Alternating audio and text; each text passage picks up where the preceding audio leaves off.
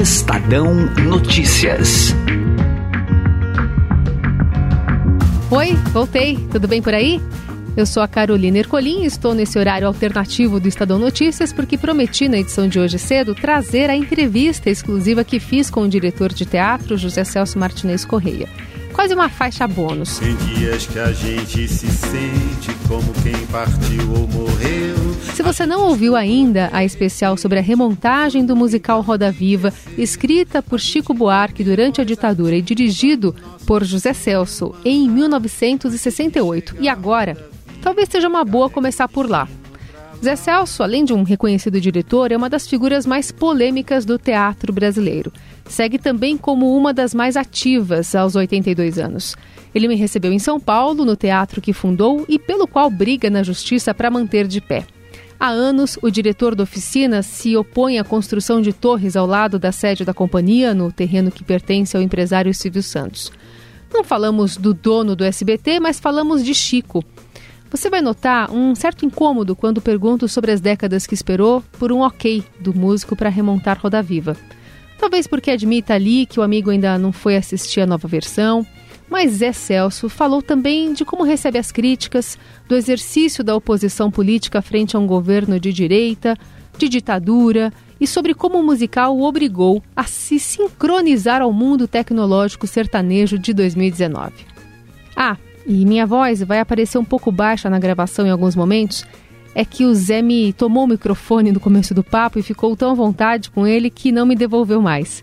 A primeira pergunta é, na verdade, um pedido de avaliação de Roda Viva ao ver uma busca de tanto tempo, enfim, sobre os palcos. Eu, eu nunca espero nada, porque esperar, esperar não faz parte da, da, minha, da minha conduta, da minha pessoa. Eu não espero. Eu vou fazendo. Eu, porque eu esperava, já fiz uma peça esperando Godot. Mas esperando Godot no final, de uma vez, olha, ele não vai vir mais mesmo, chega. Que Godot não vem não. A gente não espera nada, a gente faz criando, a gente faz se alimentando do, das, do, do, que a peça, depois de 50 anos, foi o que era escrita depois de 50 anos. Né?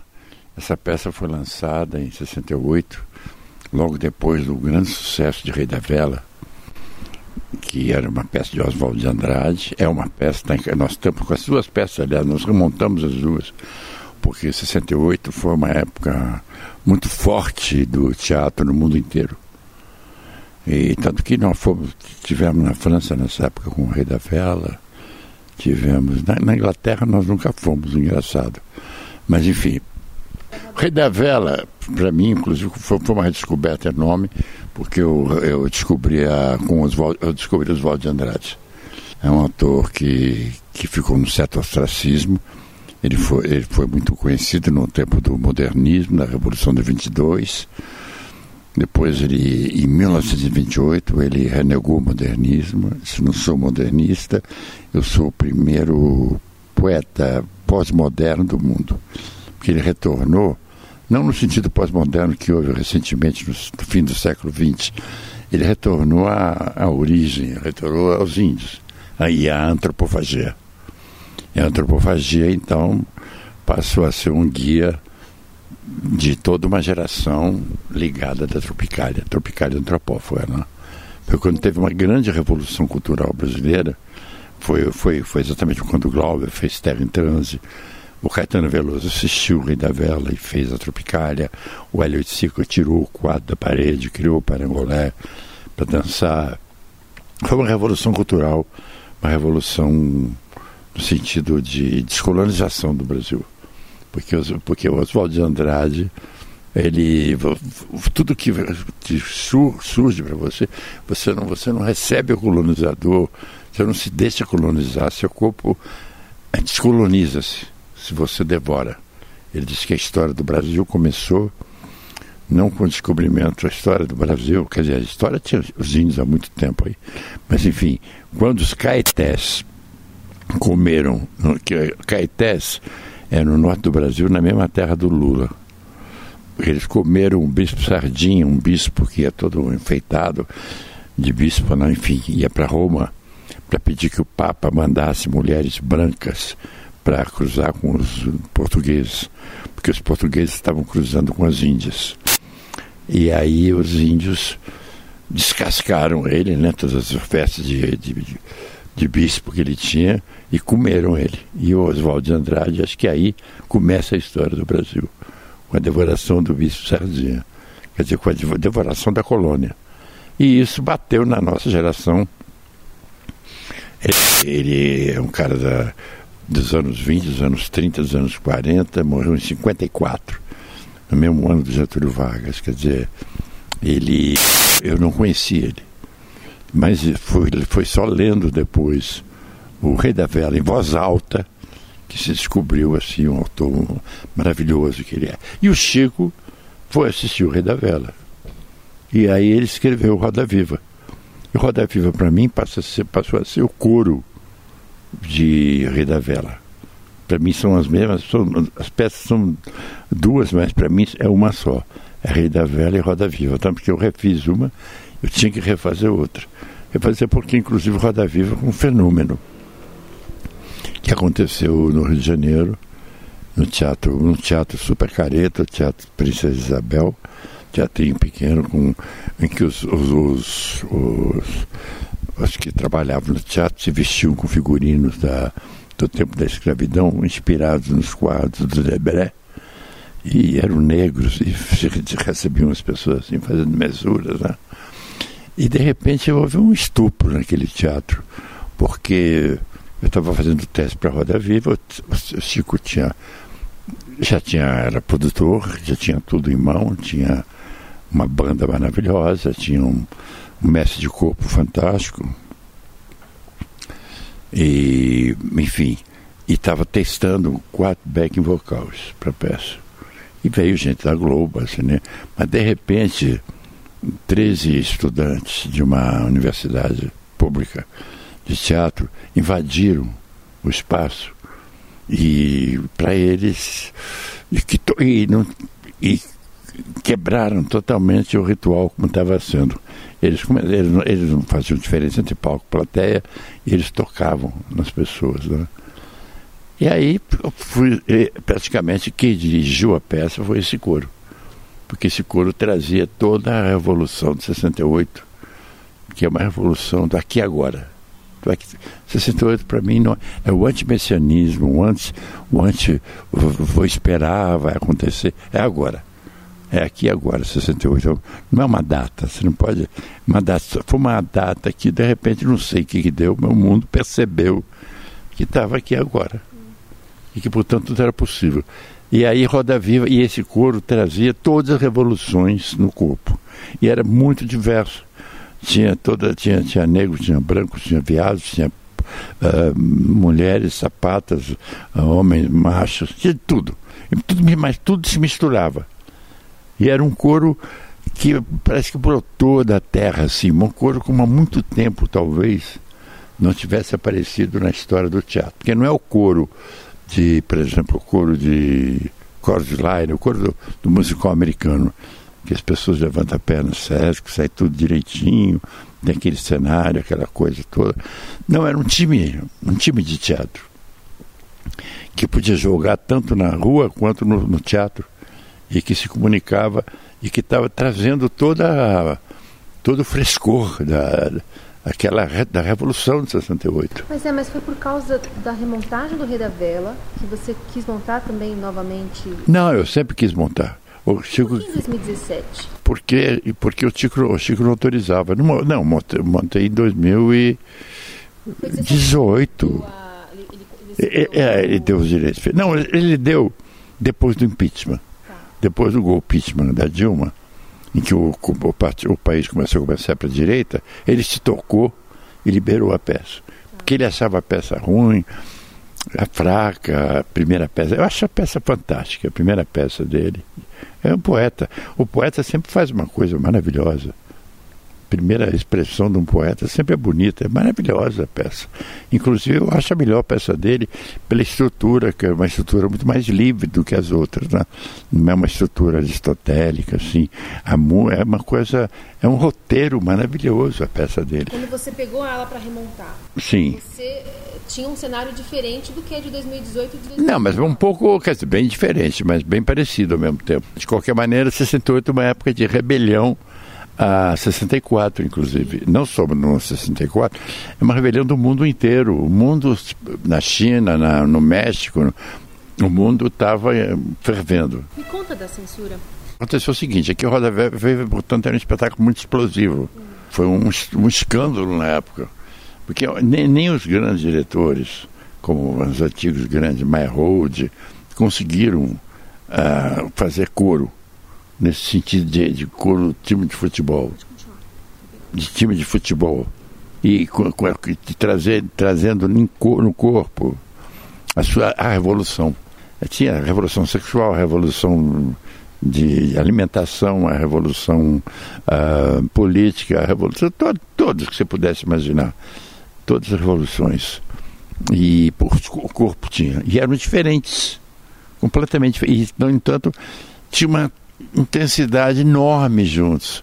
Então, praticamente, eu, eu me curvei a eles. Eu, eles tinham 20 anos, eu tinha 30. Eles fizeram a peça. E a peça era muito explosiva. Foi um sucesso estrondoso já de cara no Rio de Janeiro, mas era parecia um estupro, porque o Chico era o Chico da banda, o Chico jovem. As pessoas iam ver uma coisa assim de bom moço e levaram um susto, porque de repente era uma peça. Eu queria até que o cartaz fosse o fígado do Chico, um fígado com os olhos do Chico, boiando assim. Mas ele, e aí ele ficou assim meio. Os amigos dele, os que inclusive ele sempre foi muito amigo de, de uma geração anterior, né? amigo do Rubem Braga, né? desses, desses cronistas antigos. Eles achavam que eu tinha estuprado a peça dele, que eu tinha destruído a peça dele. Mas foi ao contrário, eu dei passagem ao povo de 68, ao coro, essa preciosidade que tem isso, em raros momentos a história te contempla com isso. E aí é, houve aí essa é explosão? Seguinte, aí é o seguinte, houve né, aqui em São Paulo, começou a funcionar para o Brasil, veio para São Paulo, fez uma temporada de um sucesso enorme no Teatro Galpão e, e aí foi o, foi o, o ataque paramilitar. Um paramilitar é militar, né? como uma milícia da milícia CCC, o Comando de Caças Comunistas. E essa milícia criou uma operação de, de, de, de ataque chamada Quadrado Morto, para atacar a Roda Viva. Assistiu 70 vezes a peça. Aí, no final de um dos espetáculos, eles, eles eh, quando o público ia saindo, eles quebraram, porque puderam quebrar, e foram atacar, sobretudo, as mulheres. E, sobretudo, a protagonista, a Marina Pera, que fazia, foi substituir a Marita Severo, que não veio para São Paulo. Bateram nela. E houve assim, aí houve uma. Era um período assim que estava. O Brasil estava quente, né? O Brasil estava extremamente perto da Revolução. Estava na Revolução de 68, né? A Cacilda Beck, a classe teatral toda ficava apavorada, porque ah, será que a partir de agora nós vamos todos fazer, fazer esse tipo de teatro? E a Cacilda Becker, que era uma atriz tradicional maravilhosa, fantástica, atriz elétrica, ela, ela foi ao teatro, deu. E, e porque o, o, próprio teatro ficou, ficava assustado com Roda Viva, sabe? Que era uma mudança muito grande de paradigma. Aí ela fala assim, que não admitia o ataque, porque todos os teatros são meus teatros Todos os meus teatros são meus teatros. Ela falava de uma maneira assim, imperial até. Todos os teatros são meus teatros. E aí houve um, um movimento enorme. No dia seguinte, tava, tinha o triplo do público, e mais ainda do que o público, tinha todos os estudantes da Maria Antônia, que era uma faculdade de filosofia, em frente a Mackenzie, que, que lutava muito com Mackenzie, que era de direita, que cercou o teatro com com um pedaço de pau na mão. A Ruth Escobar, que era produtora nessa época, botou uma metralhadora atrás do palco, escondendo. Ah, nós tínhamos um carro de um Volks que as companhias todas frequentavam, porque nessa época tinha muitas peças fortes e havia muita ameaça de ataque mesmo. Esse teatro mesmo aqui já tinha sido, já tinha sido queimado antes, né? Não é que não é porque queimaram a Bandeirantes e tal. E aí, em 68, houve novamente essas ameaças para todo o teatro de São Paulo. Então tinha até um carro que ia de teatro em teatro ver como é que estava a situação, entendeu? Porque eles ameaçavam mesmo de ah, vazia que vai explodir uma bomba, coisa assim, né? terrorismo de, de extrema direita, né? Aí fizeram isso, a peça continuou maravilhosa, aí ela foi para Porto Alegre. Chegou em Porto Alegre, eu fiz a estreia da peça no Teatro de Dois Mil Lugares, Teatro Leopoldina, e, uh, e voltei para São Paulo, que eu, eu, tinha que fazer outras coisas na oficina. Aí o que aconteceu? Numa noite, o, o exército brasileiro, o terceiro exército, invadiu o hotel do, onde estavam as pessoas e começou a atacar, bater na cama. As pessoas foram saindo pelos corredores e, eles, e raptaram ainda a Elizabeth Hartmann, que era a atriz que na época substituía a Marília Pera, levaram para o mato, pro mato junto com um violonista, queriam estuprar ela. Uma coisa louca. Depois botaram todo mundo num ônibus e botaram de volta para São Paulo. Não deixaram se comunicar com, com jornalista, com nada, nada, nada. De advogado, com nada. O exército e proibiu a peça em todo o território nacional. Era o um anúncio que vinha o AI-5. Né? Então, assim, tanto que nós estreamos o Galileu Galilei, do Brecht, no dia 13 de dezembro, dia do AI-5, um, debaixo de grade, e todo mundo vestido de.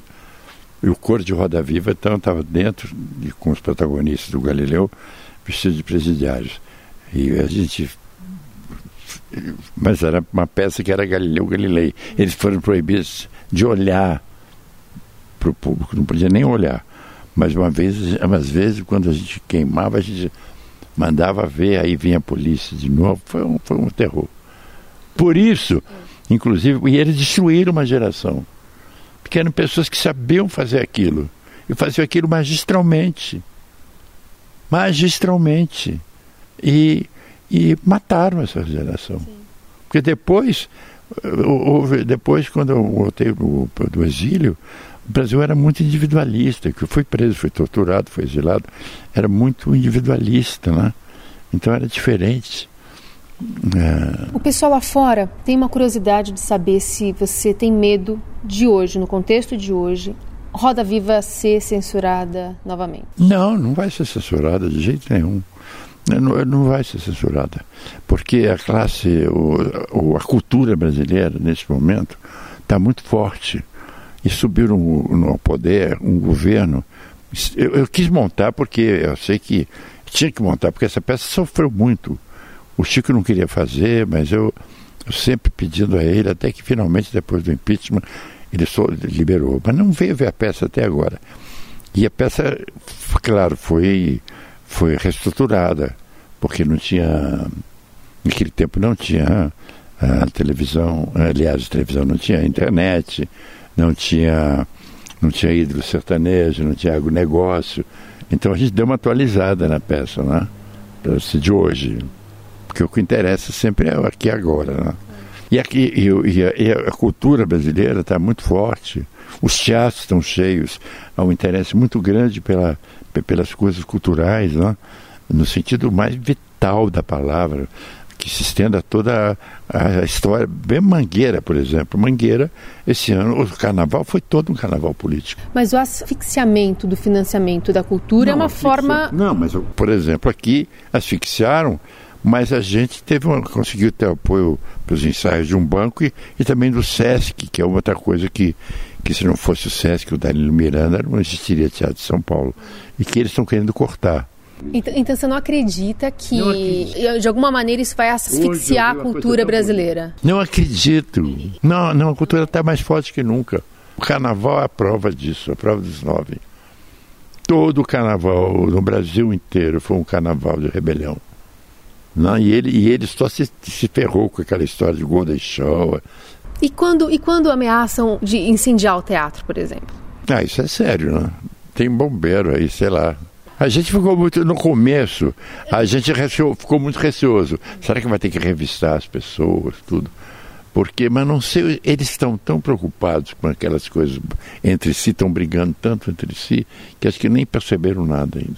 Me fala das referências, então, que estavam datadas no Roda Viva e vocês atualizaram. WhatsApp, mencionaram Facebook, colocaram telas aqui eh, no teatro, falam muito das transmissões, das lives.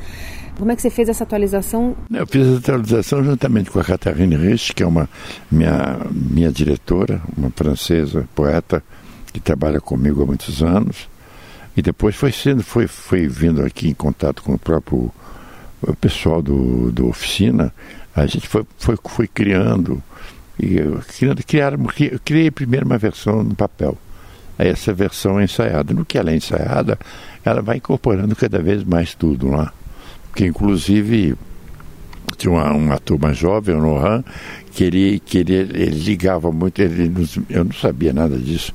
Ele nos mostrou, por exemplo, os shows de, de, de bilhões de pessoas assistindo sertanejos universitários, essas coisas todas né, que eu não conhecia. Então, né, deu para atualizar, porque eu nem dava bola para essas coisas.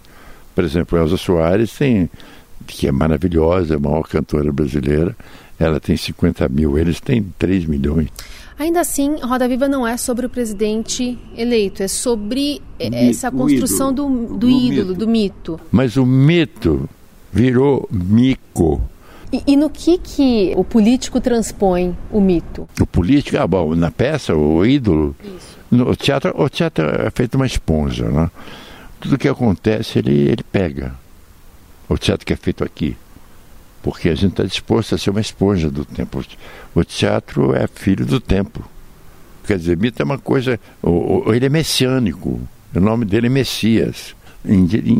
a gente tem lugares que ainda acreditam nessa, nesse tipo de religião, do dinheiro, que o dinheiro é Deus, e, ou então tem outros que acreditam que em outras coisas que, que, que tem muitos países oprimidos no mundo. Tem muita coisa que o, o próprio Trump e tem essa onda de direita, mas essa onda de direita ela é ela não tem consistência porque ela é uma onda reativa. De onde é que veio isso tudo? veio do momento anterior da, aqui do Brasil, pelo menos, em que Lula no governo fez uma deu uma liberdade completa para a cultura, e deu muita atenção ao povo, houve uma sessão social muito grande.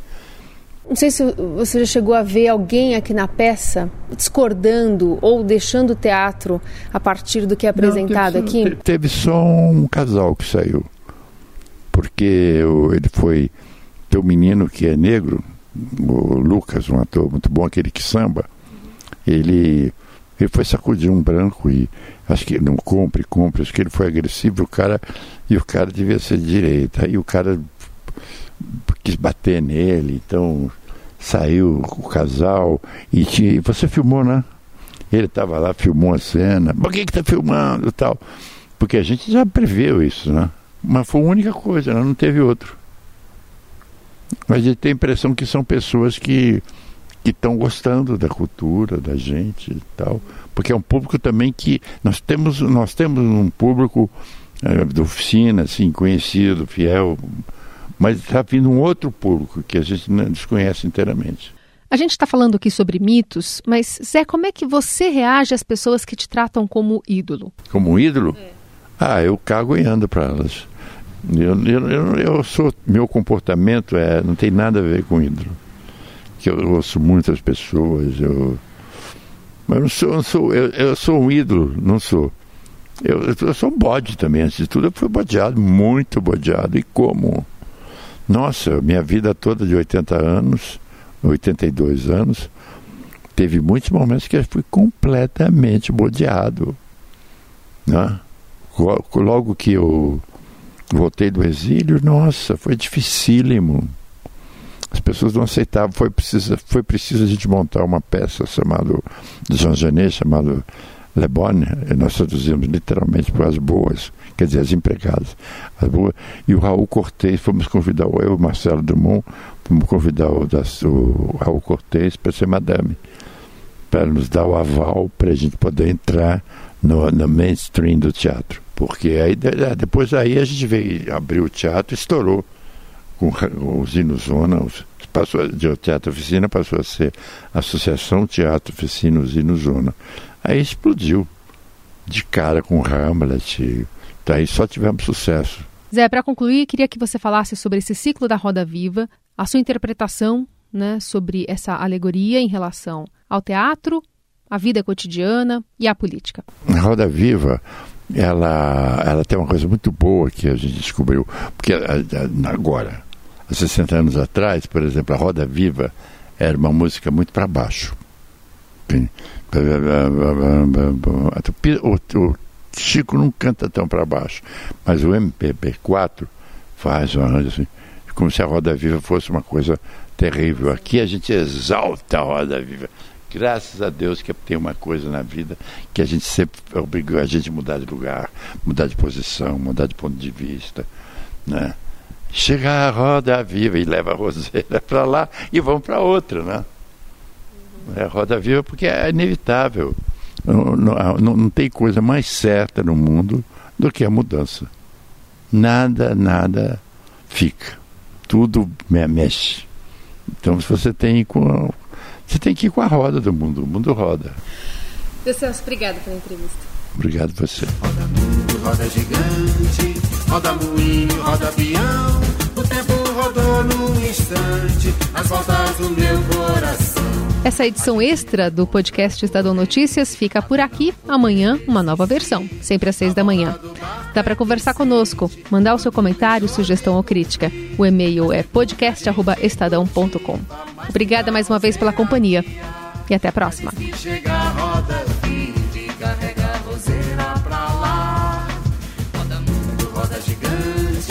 Roda moinho, roda peão, o tempo rodou num instante, as voltas do meu coração. Estadão Notícias.